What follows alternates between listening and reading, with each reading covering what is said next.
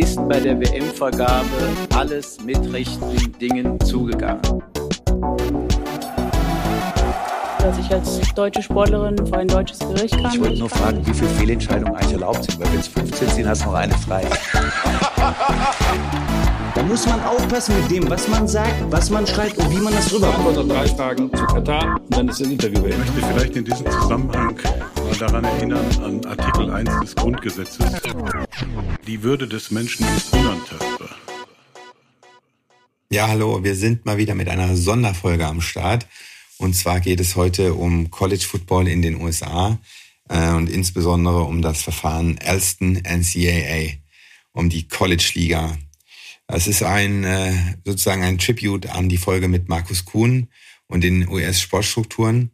Aus unserer Sicht ähm, lohnt der Blick über den Teich immer, gerade wenn es um äh, kartellrechtliche Fragen geht, äh, weil ähm, in den USA ähm, der Sport äh, ausdrücklich vom äh, Kartellrecht ausgenommen ist unter gewissen Voraussetzungen. Und hier im Verfahren ähm, NCAA ähm, gab es jetzt doch äh, eine, eine wichtige Supreme Court-Entscheidung, die, ähm, die ja auch äh, in, in, hier in Deutschland äh, insbesondere die Juristen aufhorchen lässt.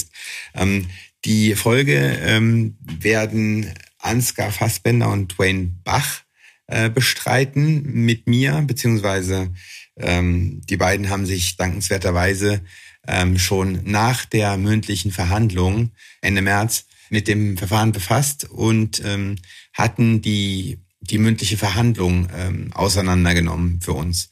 Ähm, und ähm, ja, die beiden sind Juristen, arbeiten als Rechtsreferendare bei Bird Bird, eine äh, große Kanzlei mit äh, zahlreichen Standorten in ganz Deutschland, äh, die auch eine Sportrechts-Practice Group haben. Ähm, ja, ich glaube, da können wir direkt loslegen. Die beiden ähm, werden jetzt ungefähr 15 Minuten über die mündliche Verhandlung berichten, äh, welche Argumente ausgetauscht worden sind dort. Und äh, ja, falls ihr äh, den Sachverhalt und das Verfahren und die Argumente schon kennt, könnt ihr auch direkt äh, springen zur Diskussion über die Entscheidung des Supreme Courts vom 21. Juni 2021. Viel Spaß beim Zuhören. Hallo zusammen. Erst einmal vielen Dank für die Einladung. Zusammen mit Dwayne möchte ich heute über ein Thema aus dem US-College-Sport sprechen. Worum geht's, Dwayne? Ja, es gibt dort gerade ein Verfahren, auf dessen Ausgang die gesamte US-Sportwelt gespannt wartet. Sean Elston gegen die NCAA. An dieser Stelle sei schon mal auf die Podcast-Folge von Markus Kuhn vom letzten November verwiesen, der in dieser ausführlich auf das US-Sportsystem einging. Aber Ansgar, wer ist eigentlich die NCAA?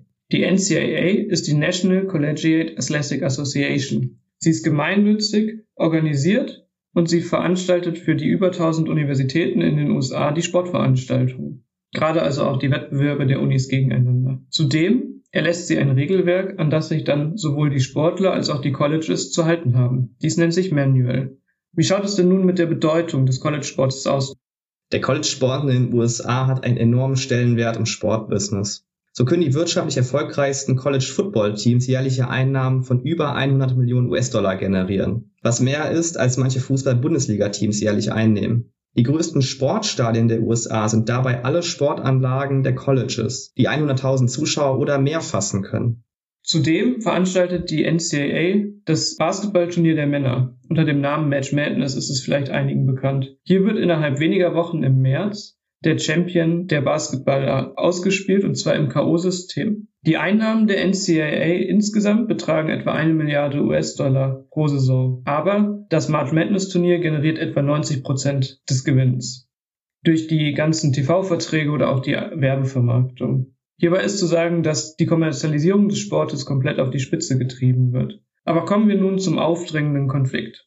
Ja, wenn man sich mal die Situation eines Highschool-Absolventen anschaut, der in einer Uni anfängt muss er zu Beginn erst einmal eine Erklärung über die Anerkennung seines Amateurstatus unterschreiben, um überhaupt an Wettbewerben teilnehmen zu dürfen. Die Schulen können wegen dieses Amateurstatus nur Stipendien bis zum vollen Wert der Teilnahmekosten anbieten, also Studiengebühren und Unterkunft. Außerdem hat der Sportler keine Befugnisse mehr über seine Persönlichkeitsrechte zu verfügen. Die entsprechenden Rechte liegen bei der NCAA. Gegenüber diesen Amateuren stehen hochprofessionalisierte Sportabteilungen der Colleges. Aus diesem Ungleichgewicht heraus kam es in den letzten Jahren vermehrt zu Gerichtsverfahren. Dabei ist zu trennen zwischen Verfahren, die das Gehalt an sich betreffen und Verfahren, die die Verwertungsmöglichkeiten von Persönlichkeitsrechten betreffen. Bevor wir auf das aktuelle Verfahren eingehen, erläutert Ansgar nun kurz ein wichtiges Verfahren aus dem Jahre 2014, in dem es genau um diese Persönlichkeitsrechte der College-Spieler geht. Genau, hier klagte der Basketballspieler Ed O'Bannon gegen die NCAA. Er war damals im Jahr 2009 Basketballspieler der UCLA aus Los Angeles. Kurze Zeit später entdeckte er ein Videospiel mit dem Titel NCAA Basketball Online herausgegeben von EA. In diesem Spiel befand sich ein Spieler, der zwar nicht den Namen O'Bannon trug, aber vom Aussehen ähnlich war, im gleichen Team spielte, auf der gleichen Position spielte und auch der Spielweise von O'Bannon stark ähnelte. Der Spieler rügte, dass er hierzu nie eingewilligt hätte und klagte deswegen vor dem District Court in Kalifornien. Die Richterin befand, dass die Regel, nach der die Persönlichkeitsrechte der Sportler der NCAA zustehen, kartellrechtswidrig sei und sprach somit dem Sportler eine Entschädigung in Höhe von 42 Millionen US-Dollar zu. Hiergegen legte zwar die NCAA Berufung ein, diese wurde jedoch vom Berufungsgericht verworfen und eine Revision zum Supreme Court wurde gar nicht erst angenommen. Dies zum Verfahren Ed O'Bannon. Worum geht es denn jetzt im Verfahren Elston gegen die NCAA? Sean Elston ist ein ehemaliger College-Football-Spieler, der für West Virginia auflief.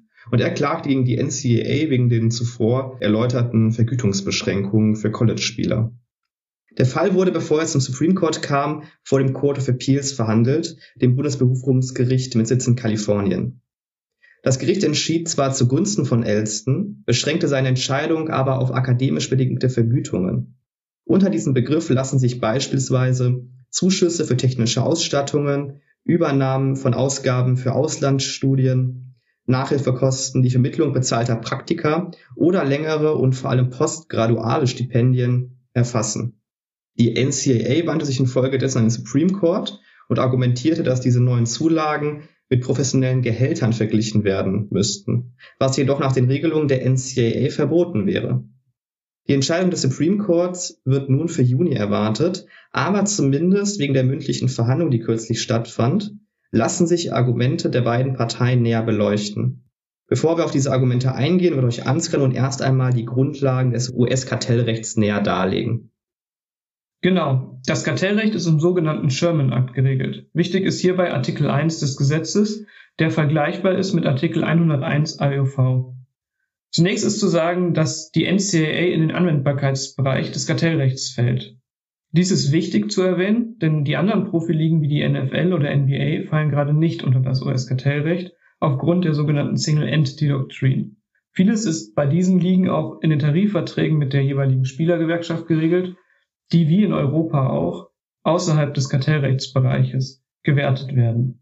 Die NCAA jedoch fällt nicht unter die Single Entity Doctrine, sie hat auch keinen Tarifvertrag und ist deshalb im Anwendungsbereich des Kartellrechts, da sie die Regeln für den gesamten US-College-Sport bereitstellt.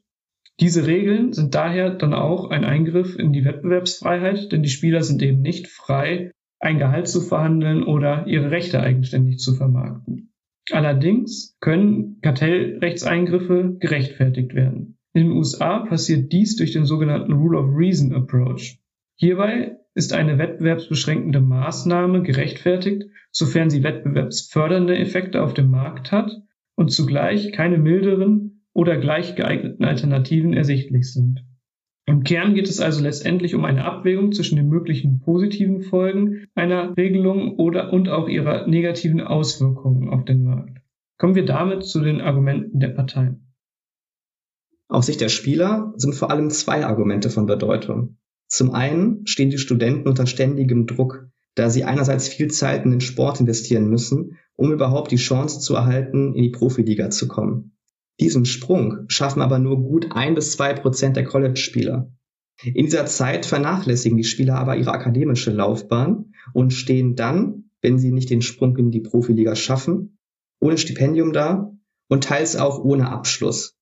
Außerdem hat sich der Sport mit der Zeit weiterentwickelt und muss daher nicht mehr wie früher als Amateursport, sondern mittlerweile als Profisport eingeordnet werden. Das wird schon durch die Gehälter deutlich, die die Coaches erhalten, aber vor allem auch durch die TV-Verträge. Wie ist denn die Sicht der NCAA? Die NCAA führt drei Argumente ins Feld. Sie sagt zum einen, dass wenn der Sportler Geld bekommen würde, er seine akademische Ausbildung komplett vernachlässigen würde. Allerdings ist ja gerade Sinnbild des Sportes, dass die Studenten untereinander antreten. Der Sportler soll also seine akademische Ausbildung in den Vordergrund stellen und den Sport sozusagen nebenher betreiben. Da es das Sinnbild des US-College-Sports ist, dass Amateure gegeneinander antreten, ist dieser Sport auch so beliebt. Viele fühlen sich daher von den Studenten ihrer ehemaligen Uni oder wenn sie selbst auf der Uni sind, eben als Studenten gut von den Sportlern vertreten und feuern dann ihre Universität an. Dies ist ein System, was die letzten 100 Jahre gut funktioniert hat. Warum sollte es also geändert werden?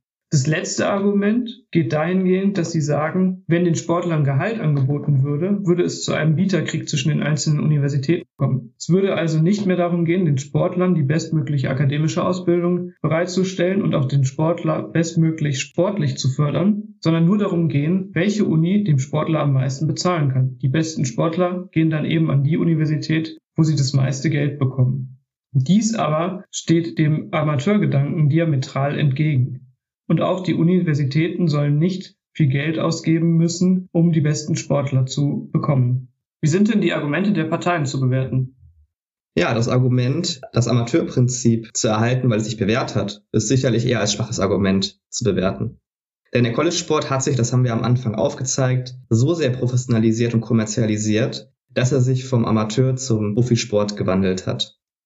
Ein weiteres beliebtes Argument der NCAA ist das Argument der Bieterkriege.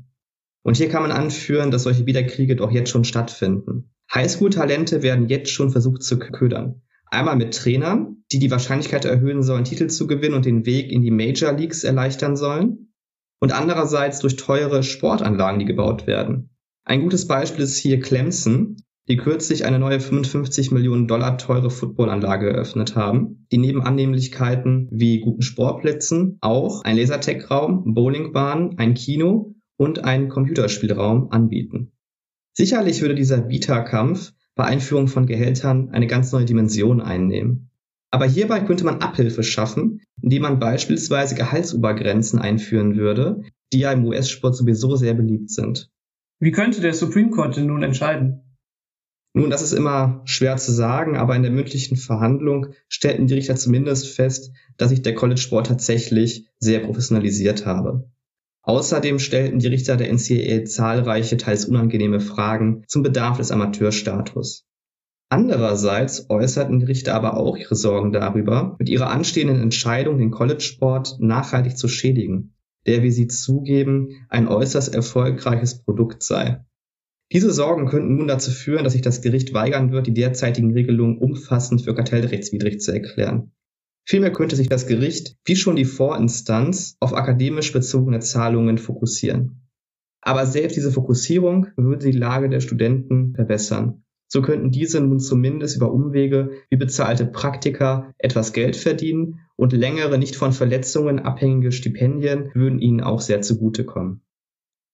Wie könnte sich denn die Situation des US-College-Sports in den nächsten Jahren verändern, Ansgar? Das tut sie bereits jetzt schon. Als direkte Folge des Obennis-Verfahrens, in dem es ja um die Vermarktungsrechte ging, haben verschiedene Bundesstaaten in den USA Gesetze auf den Weg gebracht. Als erster Staat hat dies Kalifornien im Jahre 2019 getan und den sogenannten Fair Pay to Play Act verabschiedet. Dieser sieht vor, dass die Spieler eigenständig Sponsoren akquirieren können und ihre Rechte eigenständig vermarkten dürfen. Jedenfalls so lange, als dass dies nicht zu Interessenskonflikten mit den Colleges führt. Dies wäre etwa dann der Fall, wenn ein College mit Nike ausgerüstet werden würde, der Sportler aber einen Vertrag mit Adidas unterschreiben wollen würde. Dies ginge dann nicht. Auch andere Staaten haben ähnliche Gesetze erlassen, wie etwa Florida, Colorado, Nebraska oder Michigan. Während das kalifornische Gesetz aber erst 2023 in Kraft treten wird, ist dies bei den Gesetzen in Florida beispielsweise anders. Diese werden jetzt schon im Sommer in Kraft treten. All diesen Gesetzen ist dabei gemeint, dass sie zwar die lokale Situation verbessern, allerdings keine flächendeckende Regelung für die gesamte Nation schaffen. Gerade dies ist allerdings Kritikpunkt der NCAA. Wenn schon ein Gesetz, dann doch bitte ein Bundesgesetz. Dies ginge auch, denn in Artikel 1 Absatz 8 bis 10, wo die Gesetzgebungskompetenzen geregelt sind, steht drin, dass für den sogenannten Handel eine konkurrierende Gesetzgebungskompetenz besteht. Dies bedeutet, dass solange zwar kein Bundesgesetz besteht, die einzelnen Staaten ein Gesetz entwerfen können, allerdings gibt es dann ein Bundesgesetz, würde dieses Gesetz in den Hintergrund stehen. Dieser Kritikpunkt der NCAA wurde auch jetzt von vielen anderen aufgegriffen. So gibt es mittlerweile mindestens fünf Gesetzesinitiativen, die bald in den Kongress eingebracht werden sollen. Dabei sind einige dieser Gesetzentwürfe sehr weitgehend und sprechen den Sportlern viele Rechte zu. Andere wiederum sind sehr streng und wollen den Sport ungeregelt lassen, soweit möglich. Hier ist zu beachten, dass auch gerade die NCAA einen eigenen Gesetzesentwurf eingebracht hat. Ganz grundsätzlich müssen wir wohl aber sagen, dass das Verfahren NCAA versus Elston von überragender Bedeutung sein wird. Je nachdem, wie dieses Verfahren ausgehen wird, wird sich auch der entsprechende Gesetzesentwurf durchsetzen. Damit kommen wir nun zum Ende. Vielen Dank fürs Zuhören und damit zurück zu euch ins Hauptstadtstudio. Okay, wir sind zurück im Hauptstadtstudio, allerdings ein paar Monate später. Es ist heute der 26. Juni 2021. Das Urteil in Sachen ersten NCAA wurde am Montag vom Supreme Court verkündet und ich habe ähm, Ansgar und Dwayne zu Gast, um über das Urteil zu sprechen. Ich grüße euch. Hallo. Hi Holger. Schön, dass ihr euch nochmal Zeit genommen habt. Und ähm, ja, es sind ja spannende Entwicklungen äh, im US-College-Sport oder beziehungsweise im, im Kartellrecht und Sport allgemein. Ist ja viel Bewegung in den USA. Ich würde euch zu Beginn gern nochmal bitten, ähm, einige Begrifflichkeiten, die ihr in eurer Aufnahme gebraucht habt, zum, zum US-Kartellrecht äh, zu erläutern. Und zwar diese, äh, diese generelle Zielrichtung des ähm, US-Kartellrechts äh, nochmal zu erklären für die Zuhörer und dann die Begriffe Single Entity und Rule of Reason. Ähm, habt ihr euch äh, abgesprochen, wer beginnen will? Genau, dann würde ich einmal anfangen, was das Kartellrecht eigentlich in den USA ist und wie dieser Rule of Reason Test funktioniert.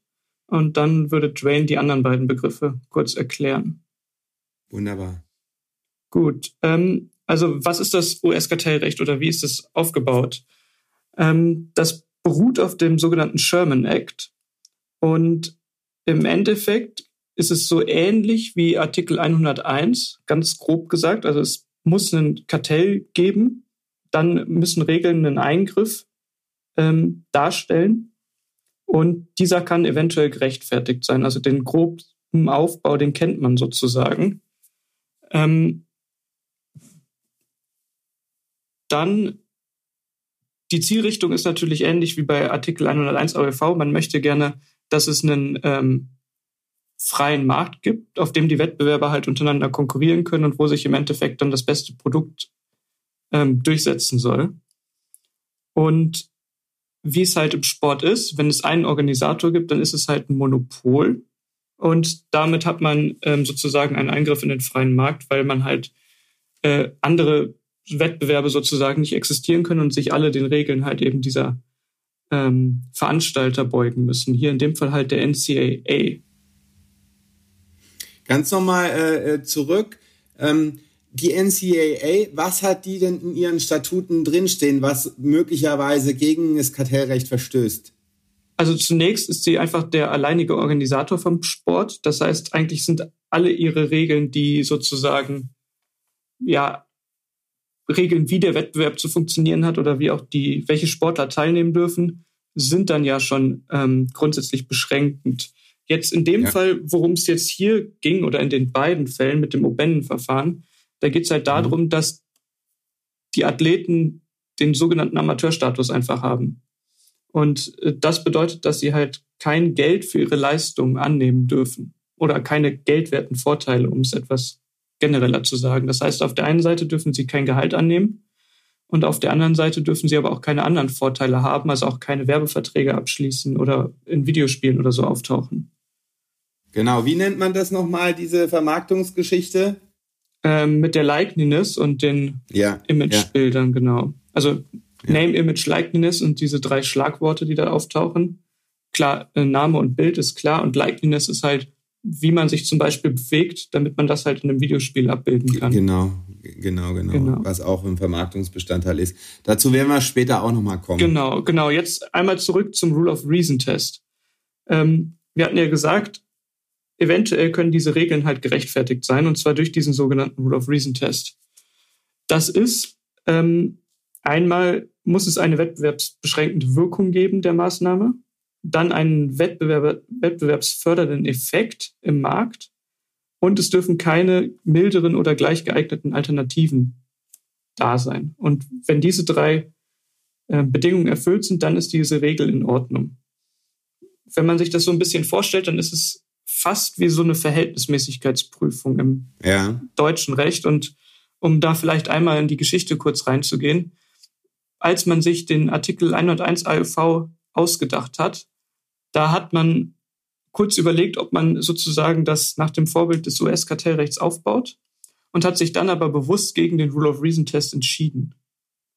Dann aber ein paar Jahre später, also die Verhältnismäßigkeitsprüfung im Kartellrecht, die gibt es ja so eigentlich nicht, um es jetzt mal ganz grob zu sagen, bis auf halt im Sport, wenn man sich Mecca Medina anschaut. Weil im mhm. Endeffekt hat man genau da ja wieder entschieden, nach Mecca Medina, eine Regel kann ähm, gerechtfertigt sein, wenn es ein Eingriff ist, wenn sie halt verhältnismäßig ist. Für die Hörer vielleicht ganz kurz. Mecca Medina war eine EuGH-Entscheidung aus dem Jahr 2017, nee, äh, 2007? Ja, ich glaube 2006 oder 2007. Ja. Äh, äh, Im Bereich der äh, Leichtathletik?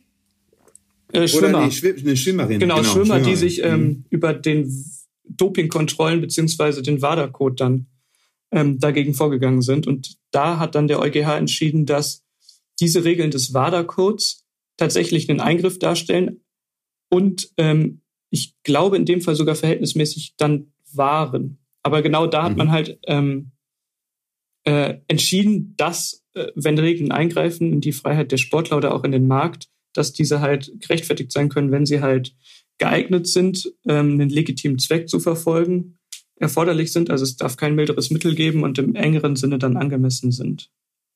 Genau. Und äh, die Rule of Reason ist, ist die spezifisch für ähm, Sportrechtsfälle äh, im Rahmen des Kartellrechts oder wird, wird die auch angewendet äh, in anderen Branchen? Nee, grundsätzlich ist es ähm, das allgemeine Kartellrecht in den USA. Also es ja. hat gar nichts mit Sport zu tun. Und ja. genau das haben die Richter ja hier auch ähm, festgestellt, dass die NCAA sich diesem Rule of Reason Test gerade beugen muss. Dazu werden wir gleich kommen. Jetzt, Dwayne, zu dir zur Frage Single Entity. Kannst du das nochmal kurz erläutern? Ja, gerne. Also anhand der Doktrin kann man sehr gut nochmal darstellen, auf jeden Fall, äh, wie sich das europäische und das US-amerikanische Sportsystem unterscheiden.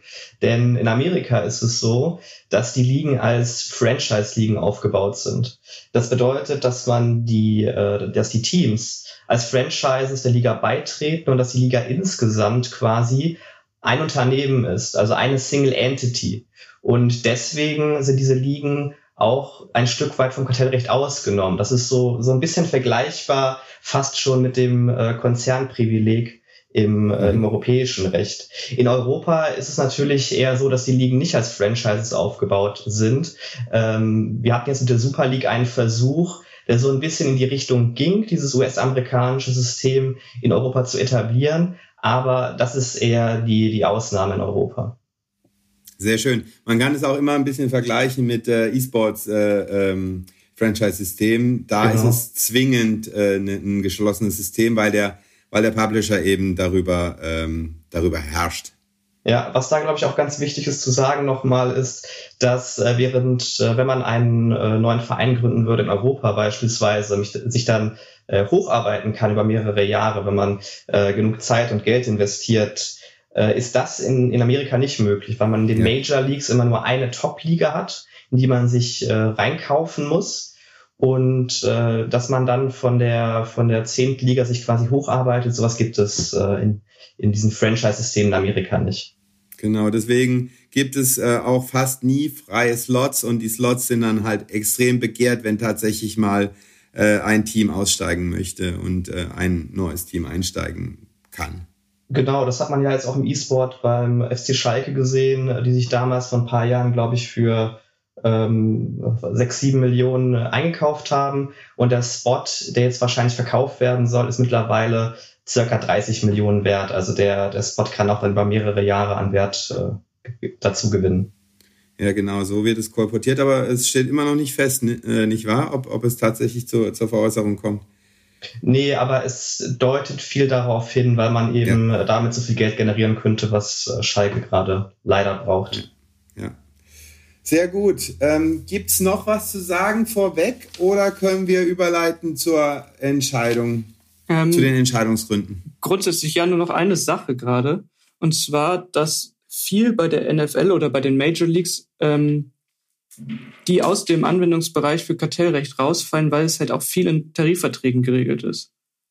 Mhm. Das ist auch nochmal ein wichtiger genau. Unterschied, ein wichtiger Punkt, ja. Genau, die gibt es ja ähm, sozusagen ähm, noch nicht im europäischen Sport, also dass ein Verband ähm, einen Tarifvertrag aufstellt und abschließt äh, mit den Sportlern oder mit der ähm, Gewerkschaft der Sportler.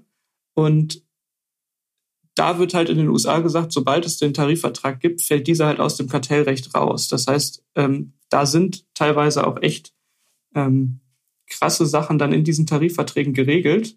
Und ja. jetzt der Bogen zur NCAA. Ja. Die NCAA sagt ja, ihre Sportler sind gerade keine Arbeitnehmer, sondern sie sind mhm. halt Amateure, die kein Geld für gar nichts kriegen. Studenten, genau. Genau, sondern das ist das Leitbild ja, der Sportler soll studieren und darf nebenher Sport machen und sei mal dahingestellt, ob das dann so ist. Aber damit fällt sozusagen diese Option, etwas in dem Tarifvertrag zu regeln und deshalb aus dem Anwendungsbereich des Kartellrechts herauszufallen, sozusagen weg. Mhm. Die NCAA ist, ja. ist, dann genau im Kartellrecht drin und hat jetzt das Dilemma, was es jetzt hat. Also für, für mich, für mich hast du jetzt schon den entscheidenden Punkt eigentlich vorweggenommen, aber ist überhaupt nicht schlimm. Also ich finde das den entscheidenden Punkt bei der ganzen Auseinandersetzung, dass man ähm, ähm, in, in, in Europa ist, ist sowas ja unvorstellbar, weil man da eben, ähm, es gibt nur Arbeitnehmer und Nicht-Arbeitnehmer und es gibt eigentlich nicht, nichts dazwischen. Und, und da ist es eben so, dass es immer noch äh, aufgrund dieses Amateurstatus äh, versucht wird, irgendwie anders zu machen. Ja? Und, und da stößt man jetzt an Grenzen. Aber jetzt zum Urteil. Wer von euch beiden möchte mal die Urteilsgründe äh, zusammenfassen? Was hat der Supreme Court entschieden am Montag? Ähm, vielleicht fange ich einmal kurz an und dann kannst du ergänzen, Dwayne. Genau, ich kann mich vor allem dann zur Concurring Opinion äh, von Kavanaugh äußern. Oh ja. Genau. Ähm, vielleicht einmal kurz dazu, wie es aufgebaut ist, das Urteil. Und zwar, ähm, klar, ganz normal wie im Deutschen gibt es eine Sachverhalt und dann die Urteilsgründe. Äh, dann gibt es aber die Möglichkeit, wie beim Verfassungsgericht in Deutschland sozusagen auch, dass einige Richter ähm, ihre eigene Meinung dartun können. Und zwar entweder als abweichende Meinung oder halt eben als bestätigende Meinung. Und diese bestätigende Meinung, diese Concurrent Opinion, die gibt es halt in diesem Urteil. Die sagt im Endeffekt aus, okay, ich stimme dem Ergebnis zu, habe aber noch eigene Erwägungen, die ich gerne äh, unterbringen möchte. Und das ist halt in dem Fall passiert und die ist halt relativ bemerkenswert. Aber da kann Dwayne gleich dann näher drauf eingehen. Dann, was haben die Richter im Endeffekt entschieden?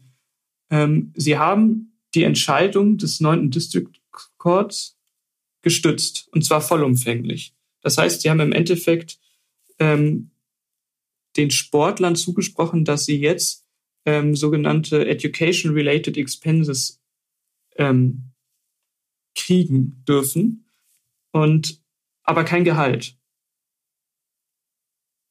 Das heißt, sie sind im Endeffekt, haben sie nur das Urteil bestätigt, haben aber die ähm, Berufung und die Revision der NCAA vollumfänglich abgewiesen. Hm. Das äh, war aber äh, jetzt nicht, äh, also der Supreme Court hat jetzt nicht ausdrücklich Gehaltszahlungen abgelehnt, sondern es war eben nicht Gegenstand des Verfahrens, richtig? Genau, also da hat sich, da äußert sich dann die ähm, Concurrent Opinion dazu, ob man diesen Amateurstatus halt komplett einfach abschaffen sollte, weil er kartellrechtswidrig ja. ist. Aber das Urteil an sich hat nur der Unterinstanz Recht gegeben, die das von vornherein eingeschränkt hat und hat gesagt, okay, gut, so wie ich das sehe, das Untergericht, das hat es, ähm, ich habe es hier rausgeschrieben, dass sie gesagt haben, dass alles, was außer Education-related Expenses sind, may be price fixing, but may be reasonable, because professional level cash might blur the line between amateur and professional sport Mhm. und hat diesen Amateurstatus halt explizit nicht angegriffen, weil es dafür eine Art ähm, Consumer Demand gesehen hat. Gesagt, okay, die Ah, Leute okay. wollen das Mhm. gerade sehen. Ähm, Mhm. Was das Urteil vom Supreme Court jetzt klargestellt hat, das sind im Endeffekt zwei Argumente von der NCAA. Und zwar hat es einmal gesagt, okay, die NCAA als Organisation fällt unter das Kartellrecht und gerade unter diesen Rule of Reason Test. Ähm, und zwar hat es da kurz rausgestellt, ist ja auch immer ganz interessant zu sehen, was eigentlich das Kartell ist. Hat es gesagt, die NCAA ist die Organisation, die das alles ähm, als Veranstalter sozusagen organisiert und auch die Regeln ähm, herausgibt. Und die gesamten Unis gehören dazu. Und damit bildet sozusagen ähm, das Ganze ein Joint Venture. Und das hat bezogen auf den College-Sport ein Monopol. Und aufgrund des Monopols fällt es halt in diesen Rule of Reason-Test herein. Mhm. Das Zweite, was das Urteil im Endeffekt entschieden hat, es hat sich sehr genau mit einer Entscheidung auseinandergesetzt, und zwar mit der sogenannten Board of Regents Entscheidung gegen die Universität äh, von Ohio, glaube ich, war es damals. Und zwar 84. Genau, und zwar hat ähm, die NCAA das Verfahren verloren, das ist ganz bemerkenswert, und da ging es um äh, Fernsehrechte. Und da sollte es einen Satz gegeben haben, der äh, frei übersetzt lautet, dass der Amateurstatus voll kompatibel mit dem Kartellrecht sei. Da haben die Richter ähm, jetzt aber sehr genau herausgearbeitet, dass das A gar nicht im Urteil drinsteht und B, dass selbst wenn das damals der Fall gewesen sein sollte, und es gibt auch noch einen anderen Fall, äh, der im Baseball spielt, wo auch gesagt wurde, okay, gut, das fällt eigentlich aus dem Kartellrecht heraus, hat es gesagt, dass diese beiden Urteile halt für diesen Fall keine Bedeutung haben, weil sie die NCAA ganz klar als Kartell sehen und damit muss die Amateurstatus hin oder her ähm, sich eben diesem Rule of Reason Test beugen. Ja, also das muss man sich mal auf der Zunge zergehen lassen. Da gab es 84 ein Urteil gegen die NCAA und ähm, trotzdem hat es die NCAA geschafft, sich auf dieses Urteil oder vermeintlich dieses Urteil über 40 Jahre zu berufen und äh, sich auf irgendwelche Ausnahmen zu berufen, die es gar nicht gibt. Genau, also ich fand es auch äh, erschreckend schwach, dass man sich auf diesen einen Satz dann beruft, den es aber gar nicht gibt. Das ja. äh, starkes Stück. Und ähm, also ich ähm, habe so den Eindruck, dass die NCAA äh, genau in die gleiche, den, den Spin wieder in diese Richtung drehen will. Wenn man sich das Statement der NCAA anschaut, ähm, dann kann man nur zu dem Schluss kommen, dass sie äh, wieder sozusagen ein seltsames Rechtsverständnis offenbaren und das wahrscheinlich äh, sehr bewusst tun, um eben äh, diesen Spin für sich äh, zu, zu retten. Ja, äh, ich lese mal den Satz hier vor. Uh, while today's decision preserves the lower court ruling, it also reaffirms the NCAA's authority to adopt reasonable rules and repeatedly notes that the the NCAA remains free to articulate what are and are not truly ed educational benefits. Und das ist ja, das ist ja, wenn man sich das ähm, nochmal vergegenwärtigt, genau das Gegenteil, was der Supreme Court eigentlich entschieden hat. Ja, also ja und nein. Ähm, Im Grunde hat sie rein faktisch gesehen, hat die NCAA recht. Ja, aber ja. Aber sie, sie tun halt so, eine, äh, so ein Narrativ entwickeln, dass sie halt frei sind zu tun, was immer sie wollen. Ja. Und dem ist halt nicht so. Vielleicht nochmal da die, die Nachfrage, was sind denn eigentlich diese Educational Benefits? Ähm, das ist ja auch sehr abstrakt. Oder genau. gibt es da im Urteil Hinweise darauf, wo da die Grenzen sind?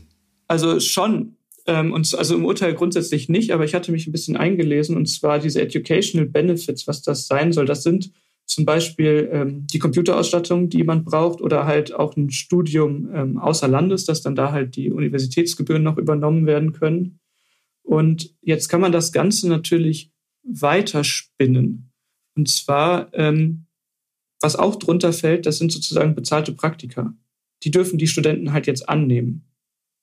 Und wenn man das jetzt ähm, etwas ad absurdum führen will, dann könnte ja ein Sponsor reinkommen, sagen, hier gut, ähm, ich nehme Student X unter Vertrag, ähm, gibt dem ein bezahltes Praktikum und der Preis für das Praktikum oder das Gehalt für das Praktikum ist halt, steht außer Verhältnis zur Leistung des Sportlers ähm, im Praktikum, aber natürlich nicht äh, außer Verhältnis zu seiner sportlichen Leistung. Das heißt, man könnte sozusagen durch die Hintertür so eine Art Bezahlung einführen. Oder anderes Beispiel, Sie könnten einen Dienstwagen kriegen. Und das ist halt ja. die Frage, welche Kategorie von Dienstwagen? Kriegen Sie jetzt einen Lamborghini oder halt den Ford Fiesta? Ne? Und, und äh, solche Auswüchse gab es bisher noch nicht. Ähm, also auf Sportlerebene gibt es das nicht. Aber wenn man sich anschaut, mhm. was die, äh, wie viel Geld da im Umlauf ist, dann ist es, glaube ich, nicht so schwer, sich vorzustellen, dass gerade wenn eine Schule einen sehr, sehr guten Sportler haben möchte, dass sie dem auch äh, Millionengehälter bereit wären zu zahlen, aber halt momentan auch mhm. nicht dürfen.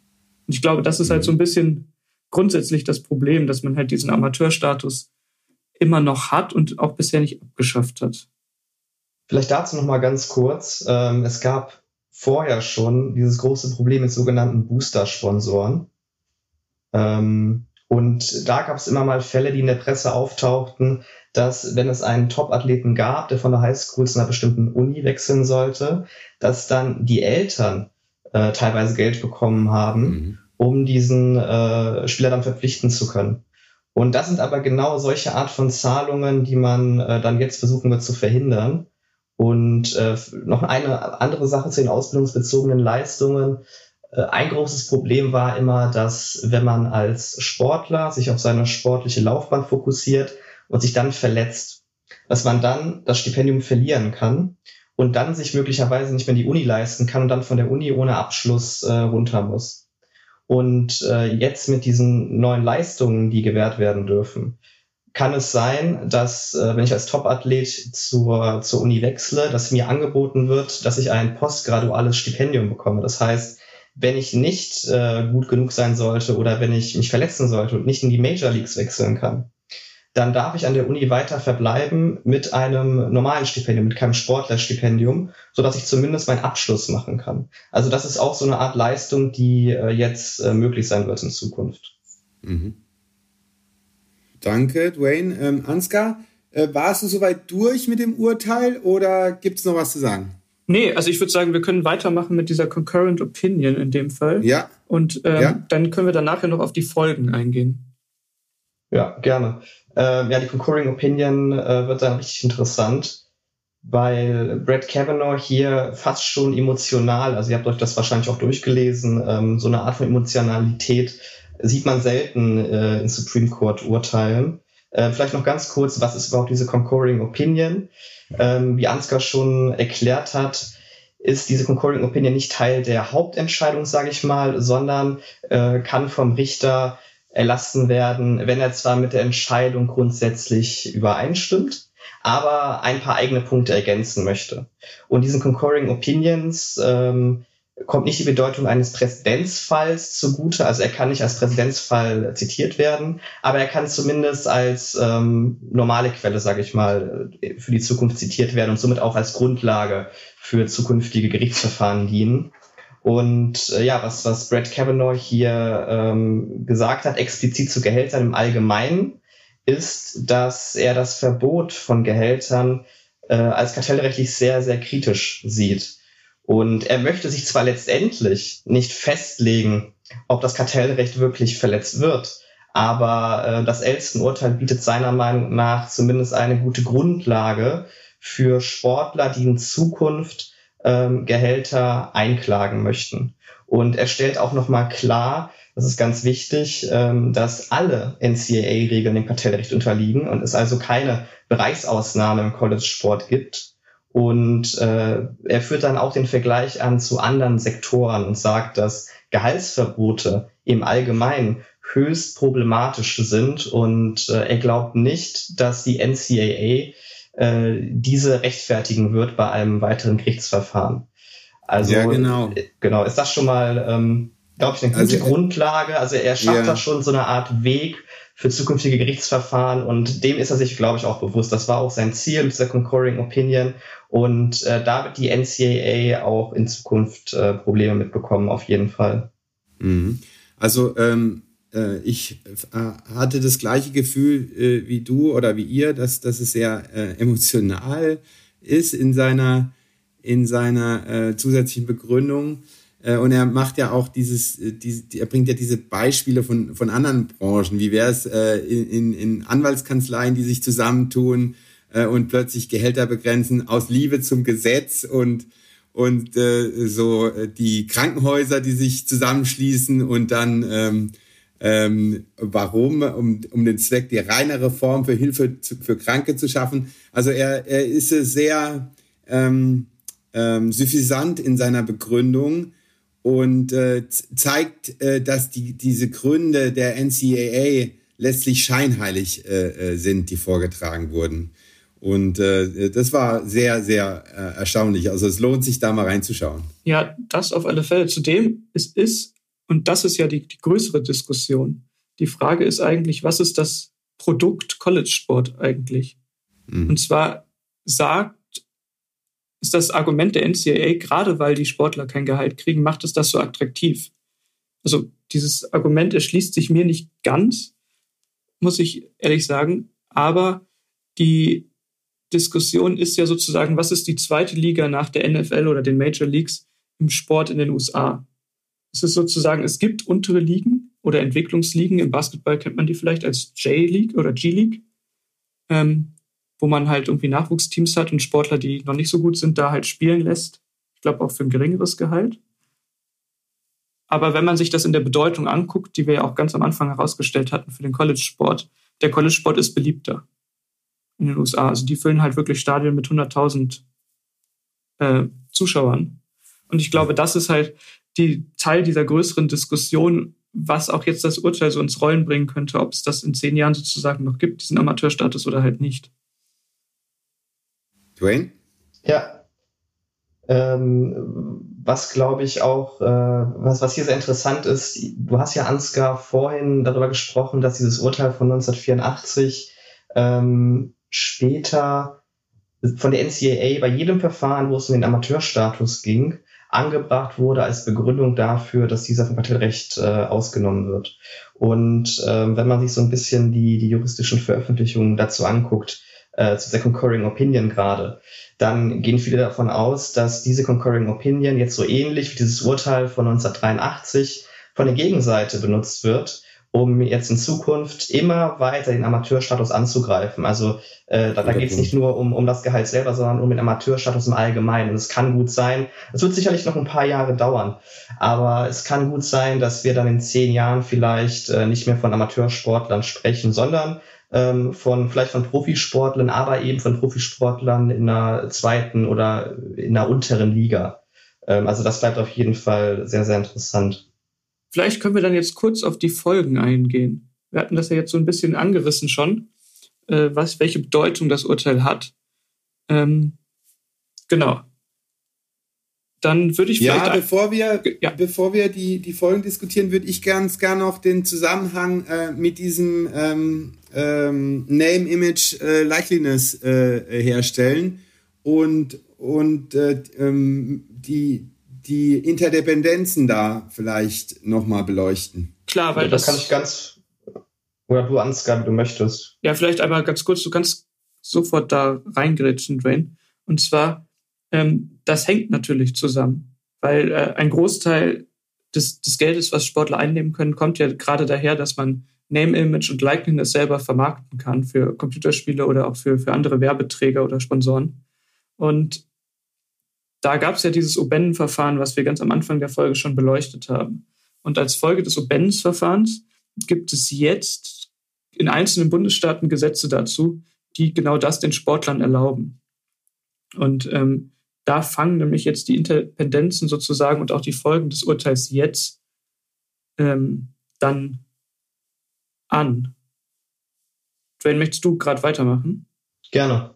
Ähm, also was ich auch gelesen habe, war, dass die NCAA grundsätzlich gegen diese äh, neuen Gesetze, die zum 1. Juli in Kraft treten sollen, vorgehen wollte, aber hat bewusst das äh, Verfahren Elston gegen die NCAA abgewartet, um zu schauen, wie das Gericht entscheidet.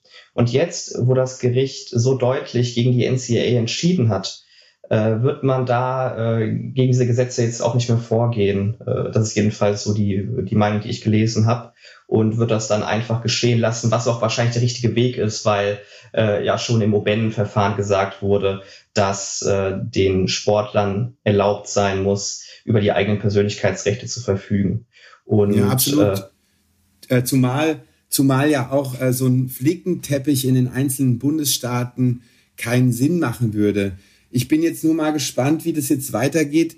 Ähm, die NCAA hat ja jetzt wohl im Hinblick auf ähm, diese einzelnen bereits ähm, erlassenen äh, Gesetze in den einzelnen Bundesstaaten dafür plädiert, dass es jetzt so ein, ein Federal äh, äh, NIL-Law geben soll. Was, ähm, und das halte ich grundsätzlich für vernünftig. Habt ihr da schon gehört, äh, was da drin stehen soll und wie, wie, aussicht, wie, wie aussichtsreich das ist, dass es tatsächlich kommt, so ein äh, äh Gesetz äh, für gesamte USA? Also ich bin mir ziemlich sicher, dass es da ein Gesetz geben wird. Die Frage ist so ein bisschen, wie es ausgestaltet wird.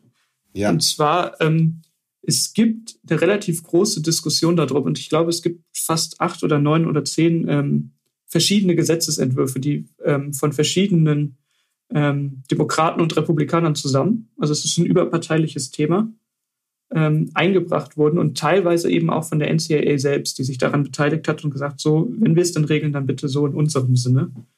Und ich könnte mir vorstellen, dass gerade jetzt dieses Verfahren ähm, von Alston auch einen Ausschlag dafür gibt, inwieweit ähm, man diesem Entwurf der NCAA beispielsweise entspricht oder eben halt Entwürfen, die das Ganze sehr viel liberaler sehen und den Sportlern sagen, ihr könnt ähm, alles annehmen, was ihr gerne möchtet. Ähm, das, das denke ich, ist halt das ähm, große Thema jetzt. Also es wird diesen Entwurf geben und gerade vor dem Hintergrund, dass ja, äh, ich glaube, jetzt in sechs Bundesstaaten es Gesetze gibt, die teilweise zum 1. Juli anfangen oder in Kraft treten, dass man jetzt die Schulen oder die ganzen Unis in so eine gewisse Bedrohung bedringt. Ähm, und zwar auf der einen Seite müssen sie den Gesetzen entsprechen dürfen, also ihren Sportlern nicht mehr verbieten, ähm, ihr, ihr, ihr Namen oder ihr, ihr Bild zu verwerten. Auf der anderen Seite müssen sie ja den Regeln der NCAA, denen sie sich ja verpflichtet haben, ja. entsprechen. Ja. Und äh, das ist eine ganz schwierige Gemengelage, glaube ich, auch für die Unis selber. Was machen wir jetzt? Deshalb, ich glaube, es sind alle einfach auch daran interessiert, dass es eine schnelle bundesweite Lösung gibt.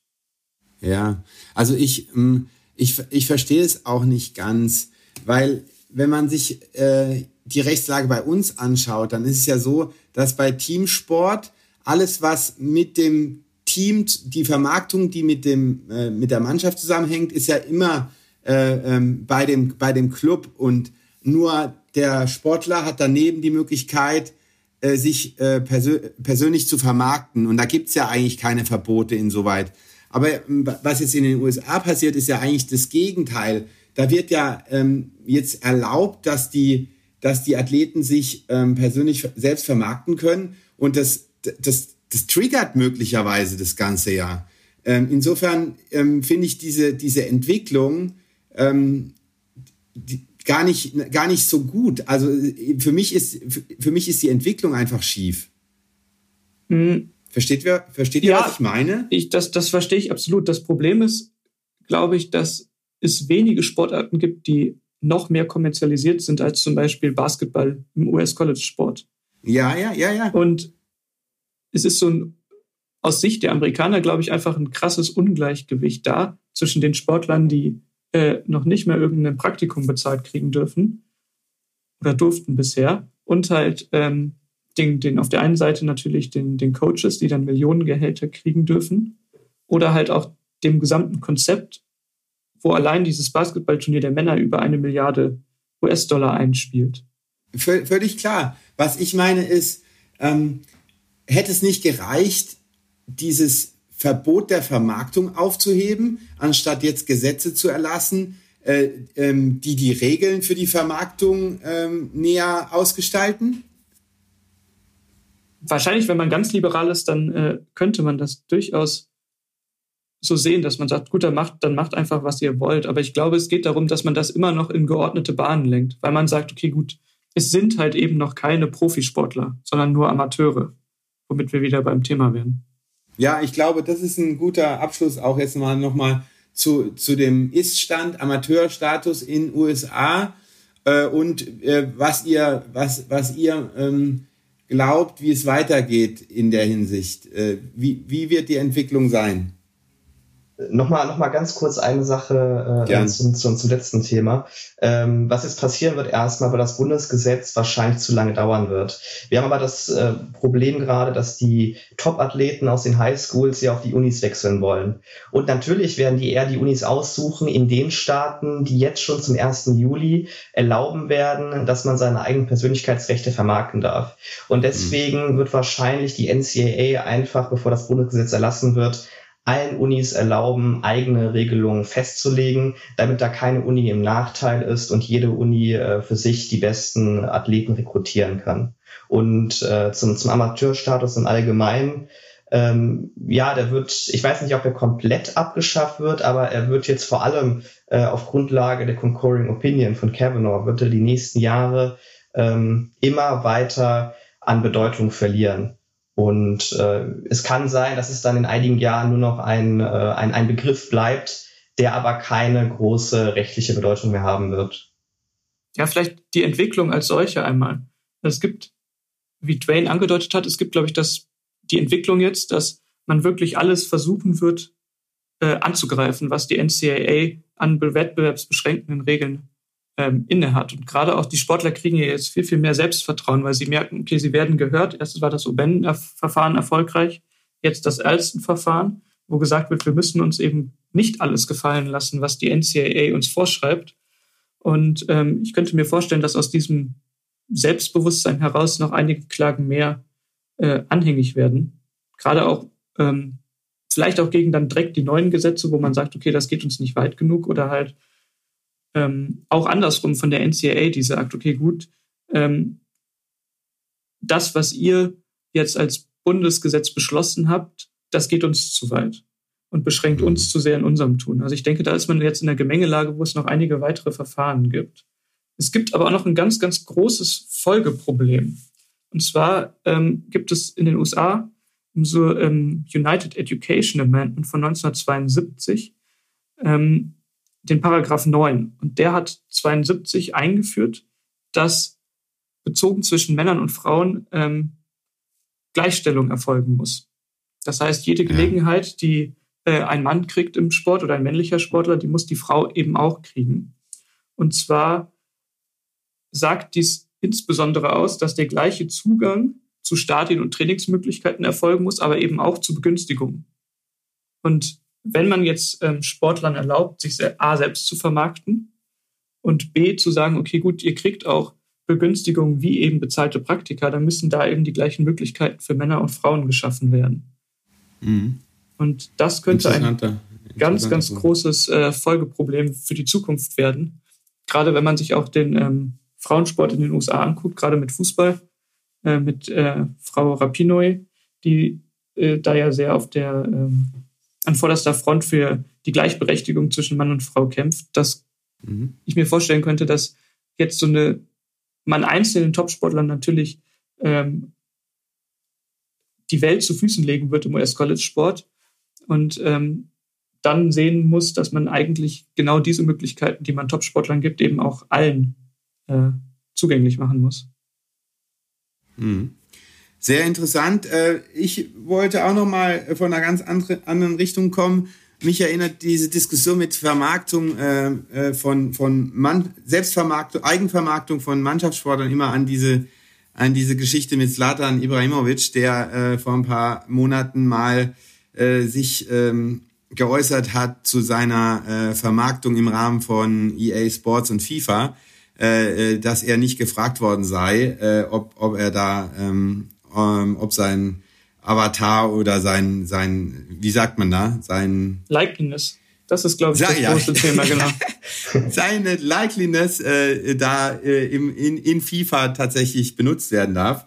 Und, äh, da, und gleichzeitig ist aber die Kette, die Vermarktungskette eben gegeben von EA über, ähm, über ähm, äh, die nationalen Verbände und die Clubs Und da ist die Vermarktung äh, so geregelt. Und das ist ein, ein, ein Konflikt, der wahrscheinlich in Zukunft immer noch, äh, noch extrem äh, die, die Gerichte beschäftigen wird auch. Und ich, ich bin gespannt, wie es äh, in den USA geschafft wird, äh, diese, dieses Spannungsfeld aufzulösen. Also meines Erachtens äh, wäre es der, tatsächlich der beste Weg, dann auch äh, College-Athleten in Mannschaftssportarten als ähm, Arbeitnehmer zu, ver zu verpflichten und äh, das in, in den USA da, dazu führt, dass es dann eben äh, tatsächlich Unions gibt und ähm, Tarifverträge. Das ist sozusagen der Ansatz, den, den ich da sehe. Ich, ich denke mal, es ist ein langer Weg, aber ich, ich glaube, es wird unvermeidlich sein. Ja, den Ansatz schlägt übrigens auch Brett Kavanaugh in seiner Coring Opinion vor. Also er hat da mehrere Vorschläge, aber einer ist eben, dass man da hingeht und äh, verschiedene Unions gründet, äh, weil sich da dann einheitlich ähm, alles, alles regeln lässt. Ja, zumal man dann ja wieder aus dem Kartellrecht rausfällt.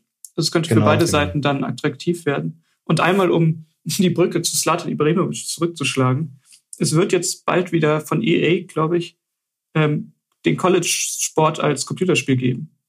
Also ich vermute Basketball oder American Football. Also von daher, mhm. ähm, das gab es lange Zeit nicht, aufgrund gerade des mhm. Oben-Verfahrens. Dann hat EA gesagt, mhm. gut, dann stellen wir das Ganze ein. Und jetzt hat sich die Lage insoweit geändert, als dass es dann, ich glaube, nächstes oder übernächstes Jahr das Spiel rauskommt. Allerdings okay. äh, wird bei dem Spiel ähm, werden nicht die echten College-Spieler benutzt, sondern die echten Mannschaften, von denen holt man sich dann die Lizenzen rein und von den Ligen natürlich. Aber ähm, die, die Likeliness der Spieler, die wird nicht genutzt aufgrund des Oben-Verfahrens.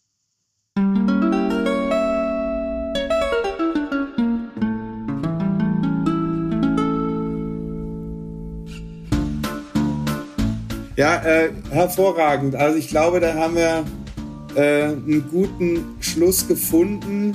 Ähm, wir werden auf jeden Fall alle relevanten äh, Entscheidungen und äh, Artikel in die, in die Shownotes stellen, damit äh, ähm, sich jeder da auch entsprechend weiter informieren kann.